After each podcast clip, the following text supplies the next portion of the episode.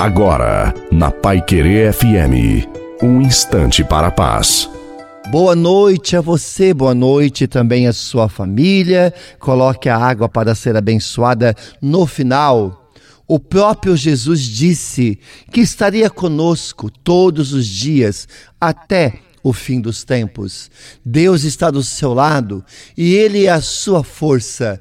Portanto, para enfrentar os desafios em sua volta, é necessário coragem e fazer bem a sua parte. Como é maravilhoso ser de Deus e confiar nele. É no Senhor que você deve confiar e nada temer. Não desista, insista e verás o cumprimento das promessas de Deus em sua vida. Tenha fé, entrega e confia. O Senhor te dá forças para vencer. Não desanime.